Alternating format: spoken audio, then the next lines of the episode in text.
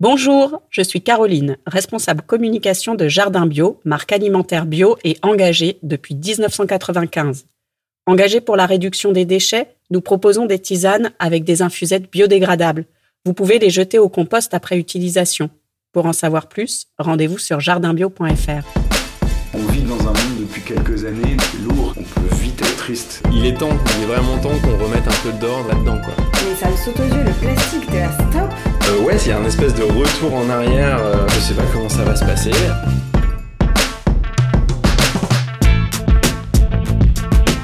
J'ai hâte de voir comment les gens vont réagir. Je ne suis pas exemplaire, c'est juste j'essaie de faire ma part. Je suis assez optimiste finalement. Élémentaire, mon cher Watson.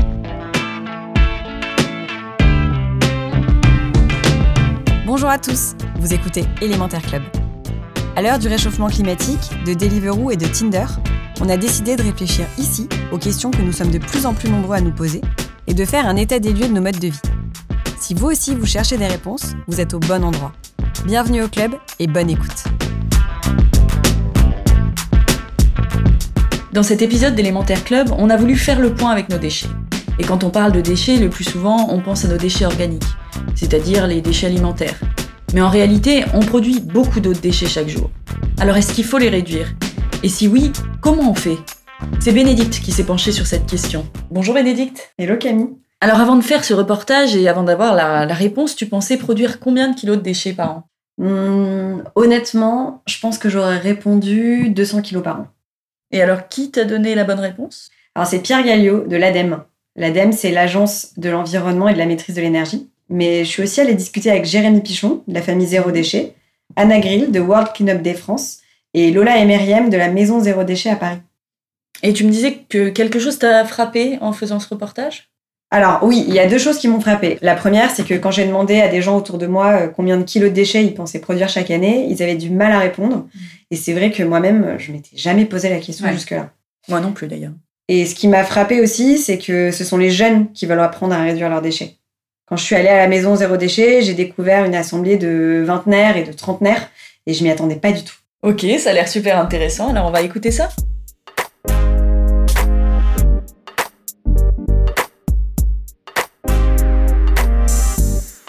À ton avis, tu produis combien de kilos de déchets par an? 250. Beaucoup trop? Je sais pas, euh, 60. Oh, je pense entre 10 et 20 kilos par an. 150. Ben, euh, 13 kilos par semaine multiplié par 52 semaines. Je pense que je produis euh, beaucoup de kilos de déchets par an, ça c'est clair. Euh, ça doit être au moins une poubelle de 30 litres euh, par semaine. Facile. Du kilo J'en sais rien. Par semaine, je, je dois avoir une poubelle entière de déchets. Donc, ça représente quoi? 50 litres. Donc, à l'année, euh, oh, ça doit être quoi? Peut-être une tonne, une tonne et demie? J'en sais rien. Est-ce que tu fais attention aux déchets que tu produis ou pas? Pas du tout. Enfin, si après, euh, dans, euh, dans la nourriture, c'est très rare que je jette. Je mange tout ce que j'achète. Je laisse pas pourrir des choses dans le frigo. euh, j'achète pas, j'achète juste à mes besoins. J'achète pas trop. J'aime pas le, le gâchis alimentaire. Mais après, euh, oui, en termes de, de carton, d'étiquettes, d'emballage, euh, même si j'essaye d'acheter des trucs sans emballage, euh, je pense que ouais, mon taux de déchets doit être assez impressionnant. Hum, honnêtement, pas du tout. Je fais le tri, mais alors euh, quand je fais des courses, euh, non, je me dis pas que je devrais euh, acheter moins euh, de yaourt parce que c'est du plastique ou pour l'instant, non, j'ai pas encore ce réflexe-là. Pour le coup, j'essaye de moins récupérer de sacs plastiques dans les magasins. J'essaye de directement mettre dans mes sacs. C'est ma petite contribution, mais je fais pas grand chose de plus.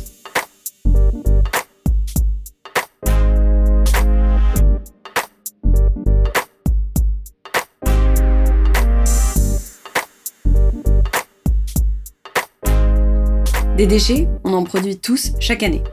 Ils font partie intégrante de notre quotidien.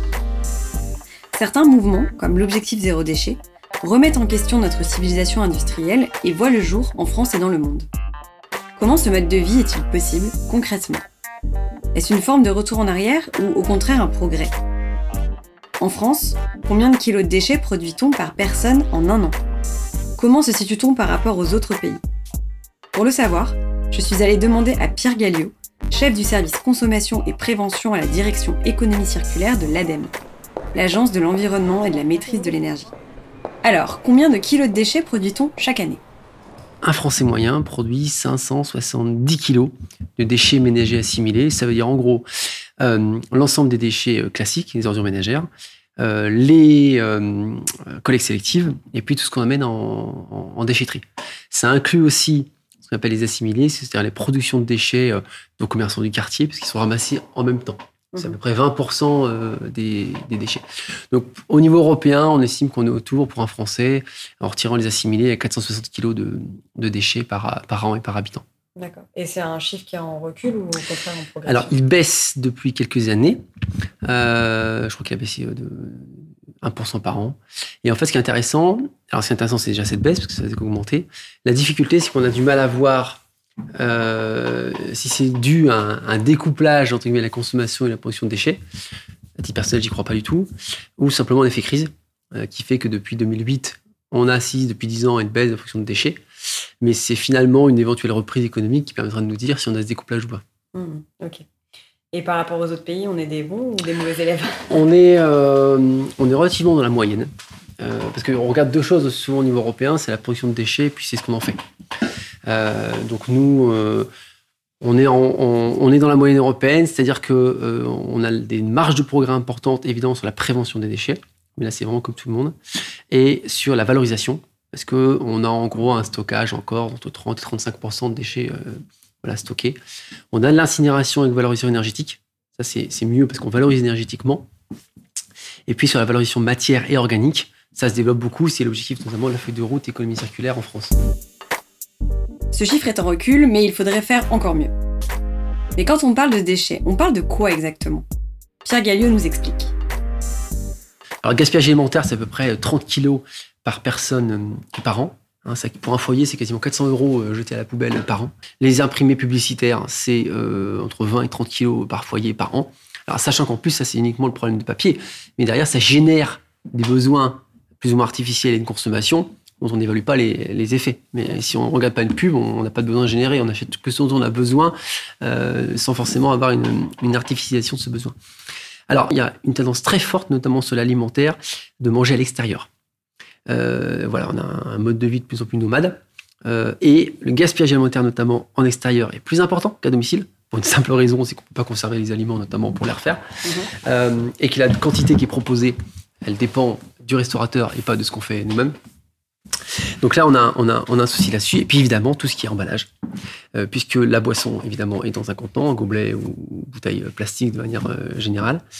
Euh, et tout ce qui est aussi offre, offre alimentaire. Et en plus, se développent de plus en plus hein, les systèmes de repas à domicile, où euh, là, euh, alors souvent c'est à vélo, donc le transport, heureusement, c'est relativement positif. Par contre, sur les emballages, euh, derrière, euh, on n'a pas fait d'études là-dessus, on est persuadé qu'il va y avoir une explosion du nombre d'emballages alimentaires dû justement à ces nouveaux modes de consommation euh, en restauration. Donc encore une fois, soit hors domicile, soit à domicile, mais avec aliments emballés pour pouvoir justement les consommer. Évidemment, en termes de sociologie, on a des groupes différents qui d'ailleurs parfois peuvent s'écarter de plus en plus entre justement ce nomadisme qui explose, mais également un retour à j'achète le produit moi-même, je sais comment je le cuisine, euh, donc voilà, un côté sain et, et retour aux produits euh, qui, lui, se développe également. En effet, de plus en plus de gens aspirent à manger mieux et à consommer différemment. C'est le cas de Jérémy Pichon, co-auteur du livre Famille zéro déchet. Avec sa famille, ils ont relevé le pari suivant. Leur poubelle pour un an tiendrait dans un bocal en verre d'un litre. Et ils ont réussi. Depuis, c'est tout un nouveau mode de vie qui s'est installé chez eux. Jérémy m'a raconté son déclic. En 2014, j'en avais ras-le-bot d'avoir une poubelle en fait. C'est-à-dire que j'allais sur la plage avec les enfants, je ramassais les, plastiques et je rentrais chez moi, j'en mettais dans ma poubelle. Donc là, on s'est dit, il y a un problème, qu'est-ce qui se passe Pourquoi? Donc on a pris la poubelle, on l'a versée dans le jardin pour essayer de comprendre, mais qu'est-ce qu'on a dans cette poubelle? Pourquoi on a une poubelle toutes les semaines? C'est pas normal. On est conscient, on est écolo, on va dans une AMAP, on mange bio, il y a où le problème Et donc on a regardé, et, à partir de là, c'était avec ma femme, donc du coup on s'est dit, bon bah là, est-ce qu'on peut faire quelque chose? Est-ce que c'est possible Complètement. Hein, le départ, la question, c'est ça. Est-ce que c'est possible de se passer de tout ça? Est-ce qu'on peut ne pas avoir de poubelle et continuer à manger, vivre, avoir des jeux, euh, vivre normalement quoi? La question de base c'était ça. Tout le monde disait non mais ça va pas, vous êtes fous. Évidemment que non. Et donc on s'est lancé comme ça et c'était un jeu. Et, et le truc évidemment c'est que si tu veux pas le déchet, il faut pas l'acheter. Donc euh, pour tout, il faut trouver une solution. Et c'est Mhm. comme ça qu'on s'est lancé. On a trouvé des solutions pour tout. Et, euh, et en s'attaquant comme ça à la poubelle, en essayant de virer, de virer le déchet, on s'est rendu compte que le déchet, en fait, c'était le symptôme de notre société de surconsommation. C'est-à-dire que le, le déchet et l'emballage est le facilitateur d'une société de surconsommation mondialisée, dominée par des grands groupes. Et que quand tu t'attaques à l'emballage et que tu dégages ce déchet-là, euh, tu commences à manger différemment, à acheter différemment, à aller vers du local, vers tes maraîchers, vers des AOC locales, vers des coopératives, vers du réemploi, de la réparation, de l'occasion, de la mutualisation. Et en fait, tu changes complètement ton, ton mode de consommation juste parce que tu sors de l'industriel, dont, encore une fois, je le répète, la clé est l'emballage et le déchet. Donc, en s'attaquant au déchet, tu t'attaques au système. Et on l'a découvert en le faisant. Entre 2014 et aujourd'hui, ce mode de vie zéro déchet s'est simplifié. Car à l'époque, il n'y avait pas autant de magasins en vrac qu'à l'heure actuelle. Il y a 4 ans, on s'est mis à fabriquer beaucoup de choses parce qu'il y en avait peu de réponses. Il y avait peu d'offres. Notre lessive, euh, nos cosmétiques, euh, notre liquide vaisselle, notre dentifrice. euh. on a voulu sortir du truc et la réponse était de le faire soi. Mhm. Avec des produits en plus qui sont neutres pour l'environnement et pour la santé. Parce que tout le reste, les cosmétiques industriels, je te passe l'impact sur ta santé, ta peau et, et- et le cycle de l'eau. C'est une catastrophe. Donc là, on s'est mis à faire nos trucs nous-mêmes avec du bicarbonate, du percarbonate, avec du vinaigre. C'est des petites recettes hyper simples qui marchent très bien, archi économiques, archi neutres, encore une fois, je le répète, santé, environnement. Et donc, du coup, euh, voilà, aujourd'hui, j'en fais très peu dans recettes, puisqu'il y a tout en vrac maintenant. Donc, euh, j'ai du savon en vrac, j'ai du shampoing solide en vrac, j'ai de la lessive en vrac, j'ai tout en vrac maintenant. Donc maintenant, tu vas faire tes courses avec tes, tes bocaux. Avec mes bocaux, mes petits sachets euh, en tissu, et j'achète j'achète tout ça en vrac. Et tu trouves ça contraignant ou? Pas du tout. Pas du tout Pas du tout. Non, non, il y, a- il y a plusieurs arguments. Les gens me disent oui, mais quand je vais en grande surface, tout est au même endroit. Mhm. Moi, quand je vais au marché, tout est au même endroit. J'y vais tous les samedis matins, j'ai euh, mon fromager, euh, mon boucher, euh, mes fruits et légumes, j'ai même du pain, j'ai même des crêpes bretonnes, j'ai même un mec qui fait des confiotes, j'ai du miel, j'ai tout sur mon marché, c'est juste incroyable. En plus, des gens qui sont fantastiques, qui gagnent peu d'argent, mais qui croient souvent à ce qu'ils font. Donc, je suis très heureux de leur donner mon argent à eux. Euh, et, sur ce marché-là, en plus, c'est un plaisir de passer ce temps-là. Qu'il pleuve, qu'il fasse super beau, on y est. On se retrouve à boire un café avec les copains. Il y a toujours quelqu'un qu'on retrouve. euh, moi, le samedi matin, je passe deux heures au marché avec mes enfants parce que c'est un vrai, vrai plaisir. Ça finit toujours la terrasse et ça finit toujours, on est à la bourre pour rentrer. parce que c'est un plaisir, vraiment, les enfants jouent, etc. Ce temps-là, tu l'as pas quand tu es en grande surface. Donc, euh, non seulement tu perds du temps parce que tu prends ta voiture pour aller en périphérie, tu pollues, tu te retrouves sous les néons à pousser un caddie pour acheter des produits qui sont de mauvaise qualité, au goût, pour ta santé, pour l'environnement, pour l'économie, pour tout le monde. Je veux dire, c'est une, une catastrophe aujourd'hui, c'est vraiment hein, la grande distribution. Et donc euh, voilà, donc moi en faisant mon marché, j'ai tout. Avec ça, je mets magasin en vrac, donc euh, la Biocop, voilà, j'ai tout, c'est un quart d'heure de chez moi, euh, j'y vais tous les 15 jours, je fais tout mon vrac, je mets 70, 80 balles. Aujourd'hui donc, c'est un mode de vie peu contraignant selon Jérémy, probablement meilleur pour la santé et apparemment économique. Hum, En sortant de cette alimentation industrielle, on mange mieux et on dépense moins. Hein, On a fait 20% d'économie la première année dans notre budget, ce qui Ouais. est assez énorme.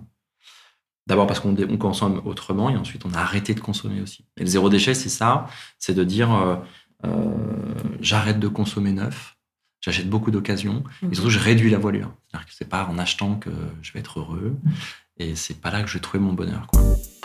Jérémy parle d'acheter moins. Mais de quels produits s'agit-il? Quels sont les autres types de déchets que l'on oublie souvent? Pierre Gallieu de l'ADEME nous en parle. les déchets électriques et électroniques. Alors là, il y a- une progression en France. hein, de plus en plus de, biens sont, sont collectés par, euh, par habitant, mais on, est de plus en plus équipé. Donc pour le coup, il y a toujours un effet retard hein, par rapport aux, aux produits mis, mis sur le marché et par rapport à ce qui est récupéré quelques années après. Il y a un effet retard évidemment puisqu'on utilise des équipements. Autant les emballages sont relativement rapidement mis en poubelle, autant ces équipements qu'on dit semi-durables ou durables, euh, bah, eux, ils restent dans la technosphère et puis après, ils descendent. Donc, on a un décalage entre la quantité qu'on recycle et la quantité mise sur le marché et les besoins en matière première recyclés pour les nouveaux besoins. Donc, on, utilise de la matière recyclée toujours beaucoup plus faible par définition à cause de cet effet retard. Euh, Et parce que la consommation augmente tout le temps. Euh, donc ça, c'est une tendance. donc il faut progresser sur les, les équipements électroniques, d'autant plus qu'avec les objets connectés, on aura de plus en plus d'objets électriques et électroniques. C'est une tendance très forte. Euh, dans tous nos appareils, euh, voire les habits même d'ailleurs. Euh, et puis pour sur les habits, le dernier enjeu, c'est alors gros enjeu aussi, le textile. Le textile, il y a des performances de collecte qui actuellement sont faibles, soit évidemment pour de la seconde main, remettre tout simplement les habits, soit après l'utiliser la fibre pour justement l'isolation ou d'autres d'autres types d'usages. Et là-dessus, il y a aussi un chantier très fort sur le textile, sachant qu'on on a fait des études récemment qui prouvent que l'impact carbone et matière de la fabrication du- des textiles est extrêmement importante, beaucoup plus que qu'on se croyait. Et donc voilà, les équipements électriques et électroniques et les textiles sont deux enjeux extrêmement forts en termes de déchets, parce que derrière, il, y a- il peut y avoir des déchets dangereux, mais aussi en termes tout simplement de fabrication, de consommation de ressources et consommation d'énergie. On, a, très peu d'informations là-dessus. Nous, mercredi dernier, alors, donc, euh, le 26 septembre, on a présenté une étude qu'on avait nous-mêmes pilotée pour évaluer le poids carbone de 45 objets du quotidien, donc des équipements à forte dominante électronique, des équipements à faible, alors ça c'est plutôt téléviseur, ordinateur, smartphone, etc. Des équipements à faible composante électronique, plutôt tout ce qui est électroménager, hein, la vaisselle, la linge, réfrigérateur, etc. Les textiles et le mobilier. Et euh, on s'est rendu compte que euh, c'est principalement la phase de fabrication qui était impactante en termes de consommation d'énergie et d'émissions de gaz à effet de serre, pour l'immense majorité des équipements, hormis quelques équipements d'électroménager comme le réfrigérateur bah, qui fonctionne tout le temps, euh, ou des fours, où les, cons- les consommations d'énergie sont évidemment euh, importantes. Donc tous les équipements à étiquette énergie, la phase d'usage est importante. Il faut bien sûr acheter des équipements qui consomment peu. Euh, et pour cela, il y a un équilibre entre la fabrication et l'usage. C'est dit pour tous les autres, téléviseurs, smartphones, textiles, mobilier, c'est la phase de fabrication qui est importante. Donc non seulement il faut éviter de se suréquiper ou de renouveler trop fréquemment ces équipements parce que dès qu'on a une nouvelle fabrication, on a de nouveaux impacts. Mais évidemment, en fin de vie, on a du déchet euh, qu'il faut encore une fois euh, traiter et c'est un coût, encore une fois, économique et environnemental. Il y a une obsolescence programmée, très certainement, euh, qui est difficile à prouver par ailleurs, mais, mais il y a surtout une obsolescence culturelle. Quand 88% des Français, lorsqu'ils changent leur téléphone, le précédent téléphone fonctionne encore. Dans 88% des cas. Donc, c'est bien parce qu'on cherche à avoir plus, plus de vitesse, plus de possibilités, plus de fonctions. Euh, et, donc, on considère comme obsolète le précédent alors qu'il fonctionne encore. Donc, ça, c'est tout à fait culturel. Alors, c'est du marketing, mais c'est aussi la culture. Donc, certes, et, et là, c'est pas l'obsolescence programmée puisque le téléphone fonctionne encore. Alors, certes, il y a des téléphones dont on sait qu'on peut pas changer les batteries, euh, etc.. Donc, il y, a- les deux. Mais il y a une responsabilité partagée entre les fabricants, très clairement, qui doivent avoir une offre de produits éco-conçus, facilement réparables, à moins d'impact sur l'environnement, c'est très très clair. Euh, éviter le renouvellement trop fréquent des gammes aussi. Euh, et il y a un rôle aussi du consommateur qui est bah, de faire attention à la tentation, tout simplement, euh, se poser encore une fois la bonne question sur ses besoins euh, et allonger la durée de vie des produits. On a des chiffres d'une étude de McKinsey en 2016 qui, qui vient de la Suisse qui dit qu'on on achète 60% plus de vêtements qu'en 2002 et on les conserve deux fois moins longtemps. Voilà. Les, les, les Fashion Week, il y en a bien plus en 2018 qu'il y en avait auparavant. Il y en avait deux par an auparavant. Maintenant, il y en a 5, 6.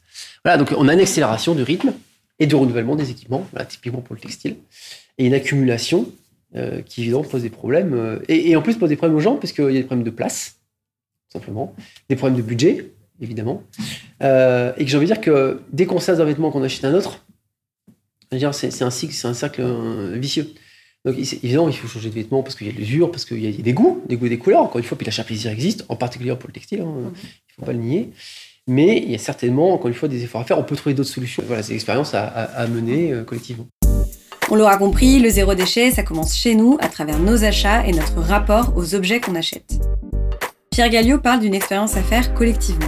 Et justement, la prise de conscience collective quant à nos déchets est réelle. J'ai appelé Anna Grill, responsable du pôle déchets chez World Cleanup Day France. L'association World Cleanup Day est née en Estonie il y a 10 ans et a grandi pour devenir mondiale. Leur rôle, c'est de coordonner toutes les actions indépendantes de ramassage des déchets, menées par des associations locales, et de créer une mobilisation un jour dans l'année. En l'occurrence, cette année, c'était le 15 septembre, vous en avez probablement entendu parler. Le bilan en France est plutôt satisfaisant. Il y a une prise de conscience quand même assez forte euh, de toute une frange de la population sur euh, le problème de la pollution liée aux, aux- aux déchets qui se retrouvent dans la nature, dans la rue, enfin qui se retrouvent là où ils ne devraient pas être. Donc là, cette année, euh, il y a eu donc cette mobilisation du 15 septembre. Vous avez eu à peu près combien de villes en France qui ont participé? Alors on considère qu'il y a eu euh, environ 3000 initiatives locales. D'accord. Euh, donc 3000 initiatives locales qui euh, qui ont rassemblé environ 200 000 personnes partout partout en France en fait. C'est la première fois qu'il y avait une mobilisation d'une telle ampleur en France? Totalement. Il y a eu effectivement des mobilisations donc dans le cadre de, de ce mouvement lancé par l'Estonie euh, sur les années sur les années euh, précédentes, Euh, mais on, on comptait en ce qui était déjà une belle mobilisation, mais on comptait euh, quelques milliers de personnes. Là, on est passé euh, en centaines de milliers. On a on a vraiment euh, on est vraiment passé à la vitesse supérieure. 200 000 personnes en France, c'est donc une belle performance. Les citoyens prendraient donc davantage conscience des déchets qui les entourent. Anna le confirme à travers les témoignages qu'elle a récoltés de la part des gens qui se sont mobilisés le 15 septembre. Il y a une vraie prise de conscience. La première fois, en fait, que, en tant que citoyen, on se penche pour ramasser un déchet qui n'est pas le sien, il y a un peu comme un électrochoc, parce que quand on en a ramassé un, on en ramasse deux, puis dix, puis quinze, puis vingt, et on prend conscience, en fait, de la quantité de déchets qu'il y a partout, dans la nature, dans la rue. Et on lève le voile, en fait, de ce qu'on appelle la trash blindness. C'est le fait d'être, d'être, euh, en fait, aveugle à la présence des déchets partout autour de nous. C'est un phénomène euh, qui, est, qui est documenté, hein, qui, est, qui est reconnu. On a tellement l'habitude de voir des déchets qu'en fait on les filtre. Quand on se balade en forêt, on va voir des bouteilles plastiques, on prend l'habitude de les gommer du souvenir qu'on va garder de la balade en forêt. Euh, quand on se balade dans la rue, on prend l'habitude de se dire que voir une canette, une bouteille plastique dans le caniveau, c'est normal, c'est sa place puisqu'elle va être nettoyée on fait complètement abstraction du fait que elle va être nettoyée, oui, mais elle va partir au tout venant, donc elle ne sera pas valorisée. Euh, donc c'est vraiment une perte de ressources naturelles. Donc voilà, c'est vraiment le, premier retour qu'on a des, personnes qui participent pour la première fois à un nettoyage citoyen, c'est waouh, j'avais jamais réalisé l'omniprésence et la quantité de déchets qu'on retrouve partout. Donc cette prise de conscience, elle est extrêmement importante parce qu'elle amène à d'autres actes fondateurs qui sont bah, le fait d'arrêter d'acheter des bouteilles plastiques, de soi-même euh, prendre sa gourde et prendre l'habitude de boire de l'eau du robinet. Euh, elle, elle est vraiment, c'est vraiment la pierre fondatrice de, de, de tout un, un enchaînement en fait d'actions euh, positives bah, pour éviter de faire partie, de continuer à faire partie du problème et passer en fait du côté de la solution. C'est-à-dire que on ramasse donc on traite, mais en même temps, on, on évite soi-même de produire des déchets, donc on, on passe du côté de la prévention. Alors finalement, l'objectif zéro déchet, ça doit passer par les collectivités ou par les citoyens eux-mêmes? Toute initiative qui vise à, apporter des changements euh, positifs, euh, euh, réduction des déchets, que ce soit par le nettoyage, que ce soit par une approche zéro déchet, éviter les déchets à la source, doit venir en fait d'actions d'actions synchronisées des citoyens, oui, mais on peut évidemment pas mettre toute la responsabilité sur le citoyen, uniquement sur le consommateur. Euh, ça doit venir également des collectivités, des institutions au sens large, du gouvernement. Je parlais de, de, de l'aspect législatif qui est aussi très important pour, euh, bah, pour un petit peu forcer les, les récalcitrants à, faire évoluer leur, leurs habitudes, qu'elles soient euh, que ce soit l'habitude de jeter ou l'habitude de de- d'acheter euh, son lunch toujours dans une boîte plastique à usage unique. Euh, donc il y a vraiment euh, une forte implication nécessaire des institutions. Et, euh, et je l'évoquais également des industriels évidemment. Il faut que tout ce petit monde là en fait voit son intérêt à évoluer dans le même sens. Les industriels, les entreprises à évoluer dans le sens de la volonté des consommateurs d'avoir un impact réduit sur l'environnement et euh, bah, les citoyens de faire leur part euh, pour euh, bah, ne plus jeter dans la nature, mieux trier, éviter, faire évoluer leur mode de consommation. Et encore une fois, la partie euh, législation qui, qui pousse un petit peu euh, le bouchon encore plus loin. Et les entreprises, justement? La plupart du temps, les entreprises sont euh, euh, un peu exclues euh, puisque étiquetées comme pollueurs. Il y a eu en l'occurrence euh, une émission, euh, une émission fort polémique dans, dans, dans son par essence qui est passée en l'occurrence dans la semaine qui a précédé le World Cleanup Day et qui pointait du doigt le fait que voilà comment les entreprises peuvent se, se- se mobiliser sur des thématiques environnementales quand elles-mêmes sont pollueuses à la base. en l'occurrence, nous, dans le l'équipe World Kingdom Day France, on pense que ben au contraire, mobiliser les entreprises, les mettre euh, à l'action euh, sur le terrain, c'est vraiment la meilleure façon en fait de d'impulser des changements euh, de l'intérieur et de faire changer les choses à, à grande échelle. Aujourd'hui, on parle beaucoup de recyclage. Chacun a des avis différents sur la question, mais tous sont d'accord sur un point. La priorité, c'est d'abord de réduire ces déchets à la source, puis de recycler ceux dont on peut difficilement se passer. Le recyclage n'est absolument pas la solution. Le recyclage, c'est d'abord la première solution, c'est de réduire à la source, donc de pas acheter les déchets, d'accord, de réparer, de louer, mutualiser, de faire de l'occasion, de créer d'autres circuits de, consommation, de production, etc. Et le recyclage viendra après. C'est-à-dire quand tu as fait tout ça et que tu n'as pas de solution pour ce que cet objet-là, mais que tu as pu l'éviter à tous les niveaux de la chaîne, et on le recyclera. Mais là, aujourd'hui, on est en train de nous dire, le recyclage, c'est la solution numéro un continuez à consommer, surtout ne changez rien, vous inquiétez pas, on s'occupe de tout. Il y a une désinformation autour du recyclage, c'est absolument hallucinant. Le verre, euh, recycler le verre, c'est une catastrophe euh, au niveau énergétique. Mais parce que le verre, il faut le récolter, il faut le transporter, il faut le trier, il faut le fondre, il faut le, remouler. c'est une catastrophe de, A à Z de la chaîne de recycler du verre. On vous dit que c'est la panacée. Non, le, top, c'est de faire de la consigne. Une bouteille que tu réutilises cinq fois, c'est 60% de CO2 en moins qui sont émis. C'est une vraie clé.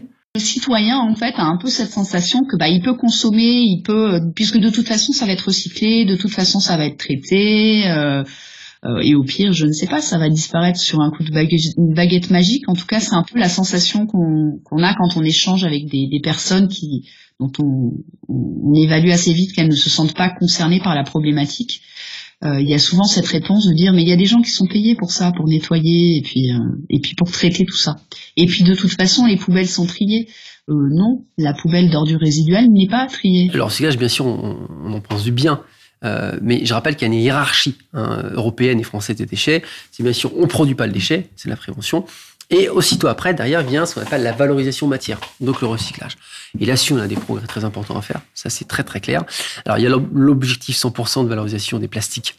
Justement, cette fameuse feuille de route économie circulaire, qui est un enjeu très très important, notamment pour la question des déchets marins, hein, qui, est, le, sujet actuellement euh, euh, problématique, et on espère qu'il le restera.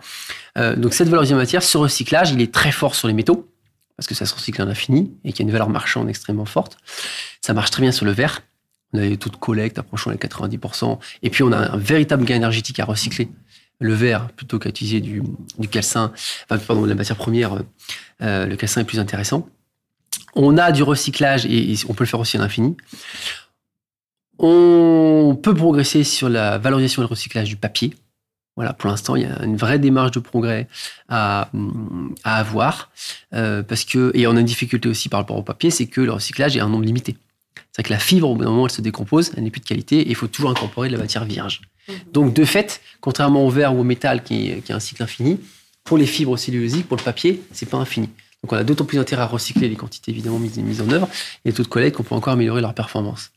C'est étant dit, les éco-organismes euh, ont cette vocation évidemment d'améliorer. Donc, on a des acteurs en France qui, euh, qui, qui y travaillent. Sur les emballages, voilà, grosse marge de progrès, euh, très clairement, notamment sur, euh, sur le plastique, on l'a, on, l'a évoqué. Donc, pour réduire nos déchets, concrètement, comment on fait? Pierre Galliot, Jérémy Pichon et Anna Grill nous donnent quelques conseils. La durée de vie est le premier critère pour analyser un produit. C'est-à-dire que tu as un produit qui va nécessiter de la matière, de l'énergie, de l'eau. Hein, pour produire quelque chose, c'est à peu près ce qu'il faut. Euh, si tu, au bout d'un an, il faut le racheter, tu vas reconsommer de la matière, de l'eau, de l'énergie. Si ton produit dure 10 ans, bah, ton impact est divisé par 10. S'il dure 20 ans, divisé par 20. Et la réparabilité aussi. Qu'on puisse les réparer, qu'on puisse. Mais le premier critère pour tout, que ce soit pour les vêtements, que ce soit pour les, les, matériaux, les objets, etc., c'est la durée de vie. Et on s'est habitué à renouveler tout le temps. Les fringues, comment, pour commencer. Alors la première étape, euh, c'est déjà de refuser dès, dès que possible. Donc c'est vraiment de prendre cette habitude d'avoir sur soi une boîte, une paire de couverts euh, et un et un petit sac euh, à vrac. Et dès qu'on a l'occasion, en fait, de prendre cette habitude, c'est une gymnastique. C'est vraiment une gymnastique. Et puis petit à petit, on fait ce geste quand on va chez des commerçants de dire non, pas dans votre boîte euh, toute neuve à usage unique, mais dans ma boîte à moi. Quand on est au, au restaurant, pareil, cette boîte qu'on a au fond de son sac, elle peut servir à emmener ses restes. Enfin voilà, il y a plein de petites habitudes à mettre en place. Euh, donc encore une fois, ça passe par euh, avoir un petit peu cet équipement euh, de base, la gourde aussi. Euh, le, le, fait de d'arrêter systématiquement quand on a une petite soif d'aller s'acheter euh, une bouteille euh, qu'on jettera cinq minutes après avoir englouti son demi litre d'eau. Il y a, il y a énormément de d'actions très simples au quotidien qui nécessitent un, un, un tout petit peu d'équipement et aussi de rentrer dans une logique de mon action cette petite action est importante parce que si elle est dit multipliée par toute la population, euh, elle va avoir beaucoup plus d'impact que si euh, du jour au lendemain, en, extrémiste, toute seule dans mon coin, j'élimine tous les plastiques, tous les euh, voilà. Je suis assez convaincue que euh, il vaut mieux que les 66 millions de 66 millions de, de, de Français changent quelques petites habitudes dans leur quotidien et puis petit à petit fassent évoluer leur mode de consommation que quelques extrémistes très très convaincus mais dans leur euh, dans leur coin euh, et une action euh, complètement extrême. Il faut de tout en fait. Ce continuum doit exister, mais on peut pas demander à tout le monde d'aller du jour au lendemain changer complètement ses habitudes. Donc ça commence par des petites actions très simples. Alors il y a énormément de pistes. Euh, première chose, c'est dans nos actes de consommation quotidien, la première question, c'est la question du besoin. On a des besoins physiques, s'habiller, se nourrir, euh, s'équiper, et on a des besoins psychologiques. Là, c'est le plaisir d'acheter. Euh, évidemment, celui-là, il ne faut pas le, il faut pas le, négliger. Cela étant dit, euh, pour bon nombre d'objets, alors ça va du goodies, qui va avoir une durée de vie de quelques secondes à peut-être quelques heures et qu'on jette immédiatement, aux imprimés publicitaires, mais jusqu'à des équipements électriques et électroniques qui vont finalement très très peu servir, ou des textiles qui vont rester dans l'armoire et qui vont pas être utilisés parfois pendant une saison complète. Euh, on a vraiment cette question du besoin qui est centrale. Et une fois qu'on a déterminé qu'on a vraiment un besoin auquel on va répondre, eh bien ensuite, il y a la question du choix de l'équipement, de sa taille, ce dimensionnement, qui a un impact extrêmement important. Euh, et lorsqu'on a l'équipement également, c'est se dire comment je fais pour allonger sa durée de vie. Parce que tout équipement dont on considère qu'il est achevé, il va finir en déchet. Euh, donc il aura un coût environnemental, un coût économique. Et donc comment on fait pour allonger sa durée de vie de manière à, à limiter, à, à limiter cette production de déchets Alors soit via la réparation, soit via la vente, s'il est encore en très bon usage, soit via le don. Donc ce sont des axes très importants pour allonger la durée de vie des, produits. Euh, donc ça, c'est encore une fois sur l'acte de consommation. Après, au quotidien, euh, bah c'est les emballages. L'emballage, sujet extrêmement important. C'est préférer euh, l'eau en robinet plutôt que l'en bouteille. C'est lorsqu'on va faire ses courses, prendre ses emballages. Alors c'est un réflexe à prendre, mais comme tout changement de comportement, au début c'est compliqué, puis après c'est un réflexe. C'est avoir ses sacs cabas euh, soit euh, à l'entrée de chez soi si on part en vélo, soit dans le coffre si on part en voiture. Avoir des contenants, voilà, des emballages euh, fermés pour pouvoir prendre du vrac, pour avoir des plats, bah, éventuellement des plats préparés. C'est aussi ça ce qui se fait de manière très intéressante. Mais ça évite la multiplication et des sacs et de ces fameux emballages qui ont une durée de vie extrêmement courte. C'est lutter contre le gaspillage alimentaire évidemment, c'est-à-dire faire attention à la quantité de produits qu'on achète, cuisiner ou recuisiner les restes si on en a conservé. Il y a évidemment le stop pub pour les imprimés publicitaires. Aujourd'hui, des solutions existent pour apprendre comment aller vers le zéro déchet et se déshabituer des emballages. Je suis allée à la maison du zéro déchet à Paris, qui propose toutes les semaines des ateliers. Ce jour-là, Myriam et Lola animaient un atelier intitulé Comment apprendre à faire ses courses en mode zéro déchet. Pourquoi j'ai proposé cet atelier? Ben, C'est justement pour, apprendre à, faire ses courses et pour surtout apprendre à devenir un consommateur et pas subir finalement sa consommation et faire des choix réfléchis. Parce qu'à chaque fois qu'on consomme, c'est comme si on votait. C'est-à-dire qu'on dit au producteur, oui, ce produit m'intéresse ou non, ce produit ne m'intéresse pas. Donc à chaque fois qu'on fait un choix de consommation, on est en train de donner un message à la personne qui fabrique ce produit ou qui le commercialise. Les participants, qui ont majoritairement moins de 35 ans, ont envie d'apprendre à revenir à l'essentiel. Lola propose des mises en situation, comme prévoir ses repas à l'avance ou prendre le réflexe de posséder ses propres contenants. Bon, donc du coup, je vous propose un petit jeu. Alors, vous êtes nombreux, peut-être par équipe de 4 ou 5. Et vous vous mettez dans la situation où il faut passer une semaine, une semaine ensemble. Et vous allez nous dire qu'est-ce que vous allez euh, manger, qu'est-ce que, quel est le, votre, euh, vos menus pour la semaine. Donc, en prenant en compte justement que euh, la période de l'année, peut-être si vous avez des choses qui vous restent euh, dans le frigo, voilà. Donc mettez-vous peut-être par petits groupes Ah ouais, qu'est-ce qu'on dit Ouais, par exemple, 4 personnes. ouais. Sauf quand on invite des gens, là, on invite. Ouais, bah ça fait une moyenne de 4 personnes. Parce que... On fait pas pour une famille de 4, non Bah, Kiwi français. oui, c'est vrai. Ok, mais c'est déjà pas mal en, En légumes. en légumes. Mais donc du coup ça veut dire que ça, on les a gardés à un moment donné et on oui. y retourne avec. Et oui, on les a gardés chez soi. On les a gardés chez soi. Ça c'est bien, ça c'est bien. Et demain, comment va-t-on fonctionner? Pierre Gallieu nous explique le principe de l'économie circulaire, un nouveau système économique apparu dans les années 2000. Alors, l'économie circulaire, c'est en fait un nouveau euh, modèle, alors modèle économique, mais aussi modèle de société, qui vise finalement à prendre en compte la rareté, l'épuisement des ressources, des matières premières, le fait que euh, la fabrication de ces, ces matières aussi a un coût énergétique et, euh, environnemental et économique. Donc, ça veut dire que dès euh, le début du process économique, on se pose la question de la consommation. Est-ce que j'ai vraiment besoin, que ce soit dans la phase industrielle ou du consommateur, de, de, l'équipement ou de la matière Qu'ensuite, on allonge la durée de vie des équipements, justement, pour ne pas avoir recours à de nouvelles, à de nouvelles consommations. Et ensuite, on développe des boucles.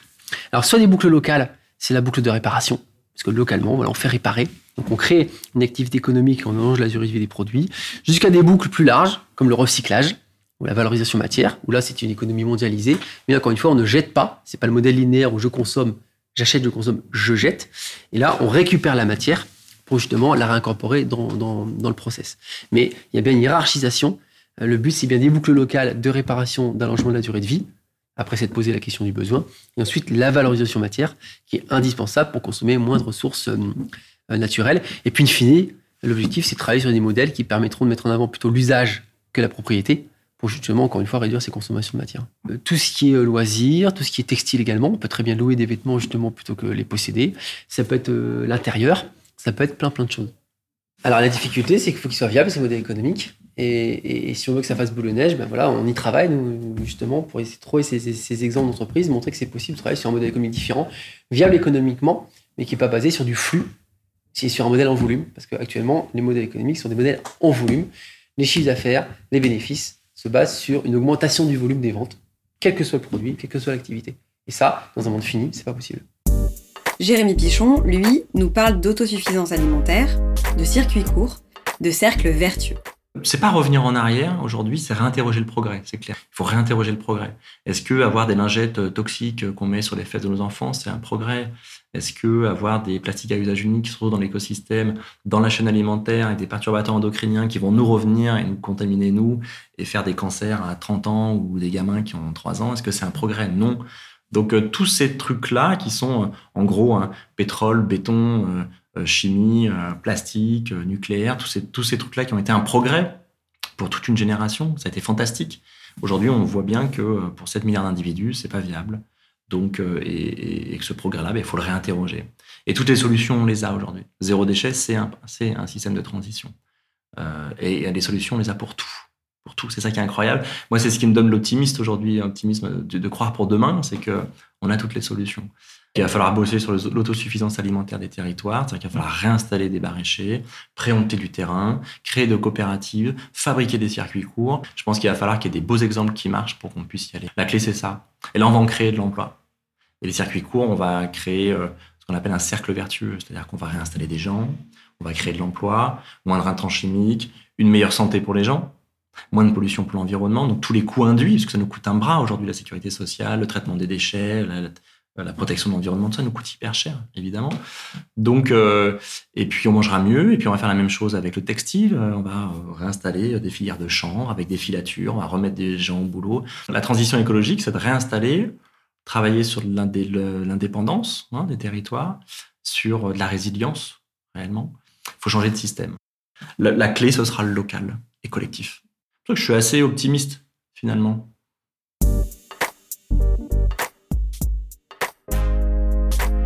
Donc bah, c'est vraiment un gros challenge en fait ce, ce zéro déchet. Euh, J'avoue que ça n'a pas l'air euh, très compliqué, mais en même temps c'est quand même beaucoup de choses à changer dans notre mode de vie. Euh, toi t'as réussi, t'as essayé un petit peu ou comment ça s'est passé? Alors j'ai essayé euh, certains trucs, il y en a qui sont plus faciles que d'autres, c'est vrai. Euh, pour donner un exemple, par exemple, je me suis acheté des cotons euh, réutilisables pour, les- La base, pour se ouais. démaquiller, voilà. J'ai arrêté les cotons jetables. Ça, franchement, c'est pas un gros effort. Mhm. C'est plutôt même bien. On arrête d'acheter des cotons euh, en permanence. Euh, j'ai essayé la brosse à dents en bambou. Alors ça, Ouais. j'ai pas été hyper fan. Ah ouais, pourquoi? Bah, je sais pas. On a l'habitude peut-être de la forme de la brosse à dents en plastique. euh, les poils sont pas les mêmes. Bon, après, c'était pas l'enfer, mais c'est pas ce que j'ai Ouais. préféré. Après, euh, il y a des réflexes que j'ai pris et qui maintenant me paraissent évidents. Ouais. Donc, euh, je suis allée tester. euh, j'avais jamais, j'étais jamais rentrée avant dans un magasin euh, qui vendait des produits en vrac. Ouais. Je suis allée tester et euh, c'est vrai que maintenant, ça me paraît assez logique en fait d'acheter tout ce qui est riz, Pâtes, amandes, pâtes, ouais. etc. C'est vrai que ça me paraît assez logique de l'acheter en vrac. Tu le mets dans des bocaux chez toi plutôt que d'avoir encore un emballage en plastique, etc. Donc ça, honnêtement, c'est pas contraignant du tout. Euh, Ça demande quand même d'a- d'arriver avec ses sacs ou. Alors, il te donne des... Moi, je suis encore au sac en papier qu'il te donne. Donc, Ouais. euh, oui, effectivement, je le prends dans un sac en papier, mais c'est déjà mieux que d'acheter Mm. du riz dans un emballage en plastique. Euh, donc ça, voilà, ça me paraît assez logique. Et en plus de ça, j'ai découvert que c'était moins cher. Oui. C'est moins cher d'acheter, par exemple, donc c'est c'est valable pour les matières premières, les matières sèches, en fait. Euh, d'acheter du riz euh, en vrac dans un sac en papier dans ton magasin en vrac, Ouais. c'est moins cher que d'acheter du riz euh, dans un plastique d'une grande marque, etc. Ouais. Donc, finalement, le côté euh, consommer en zéro déchet, c'est plus cher, c'est pas forcément vrai. Ouais. Euh, après, euh, j'ai pris le réflexe aussi de plus du tout utiliser les sacs, en, en- enfin d'acheter des sacs dans les commerces. Ouais. J'ai toujours avec moi un tote bag tote ou un sac voilà, qui me permet de faire des courses. Donc voilà, ça c'est des petits réflexes. Après, c'est clair que c'est c'est pas évident sur tous les sujets. Toi, Mm. t'as essayé euh, un petit peu Ouais, Moi, j'ai un petit peu essayé, bah, comme toi, dans la salle de bain, beaucoup, parce que je trouve que c'est le plus, le plus facile à faire. Alors, euh, shampoing, euh, shampoing solide, ça, moi, j'ai trouvé ça très bien. Les cotons lavables aussi, je trouve ça super. On les passe à la machine à laver, c'est nickel. Le vrac, j'ai aussi acheté mes tissus. Alors là, carrément en vrac, mais c'est vrai que. Des tissus? Ouais, des petits sacs en tissu en vrac. Donc, tu pareil, pour mettre le riz, les pâtes. Mais ça, bah, par exemple, ce matin, je suis allée faire mes courses, donc c'était nickel. Je partais de chez moi, je les avais, euh, je les ai pris et tout ça. Mais euh, si j'y vais, si tu vas faire tes courses en sortant d'un- d'un- de quelque chose, bon, là, effectivement, je vais plus prendre le sac en papier. Euh, mais ouais, j'ai trouvé que la salle de bain, c'était quand même vraiment, vraiment très facile. Alors après, moi, j'ai un gros, j'ai un gros souci en tant qu'urbaine, c'est que faire avec mes déchets, comment on dit, organiques, Ouais, c'est ça organiques. organiques. Euh, parce que ça, je me rends compte que, surtout que moi, je mange beaucoup de fruits et de légumes, ça remplit ma poubelle. euh, et ça, me- ça me rend triste parce que je me dis, je sais qu'il y aurait des solutions, mais je sais pas comment faire en habitant en ville. Donc, euh, Ouais, rendre à la terre ce qui vient de Ouais. la terre. Et ben écoute, j'ai découvert justement en faisant ce reportage qu'il existait des solutions. Alors c'est sûr, quand tu habites en ville, c'est pas évident de faire du compost, etc. Mais il y a de plus en plus de solutions qui existent. Déjà, il y a des, des, des citoyens qui s'organisent pour, euh, en, pour en gros mettre en place euh, des systèmes de compost dans leur immeuble. Donc soit effectivement c'est chez toi et c'est pas forcément évident euh, d'avoir ça dans ta, dans ta cuisine quand tu es dans un petit appartement, Ouais. soit c'est euh, dans le local poubelle Ça, de l'immeuble. ouais. Donc il y a des gens qui s'organisent pour et après c'est eux qui se chargent d'aller donner justement le compost qui a été récolté à des producteurs locaux pour qu'ils le réutilisent. Donc oui, c'est sûr que là aussi c'est quand même une mini contrainte, c'est-à-dire qu'il y a quelqu'un qui doit se porter responsable pour Mhm. ensuite euh, donner euh, ce, ce fameux compost. Et sinon, il y a même des, des startups qui se lancent Ah euh, dans, sur ces sujets-là. Et il y a notamment une startup qui s'appelle Tributaire Ouais. et qui fait du compost connecté. Alors, explique. En gros, ils ont inventé un, un- le compost mètre, qui est en fait un, comme un thermomètre, Ouais. que tu peux mettre dans ton compost pour savoir quand il est prêt, s'il y a des mauvais ingrédients dedans, etc. Parce que c'est sûr qu'il y a aussi plein de gens qui ne le font pas parce qu'ils savent pas qu'est-ce qu'ils peuvent mettre Mhm. dedans. Est-ce que, par exemple, les coquilles d'œufs, ça va dedans Ouais.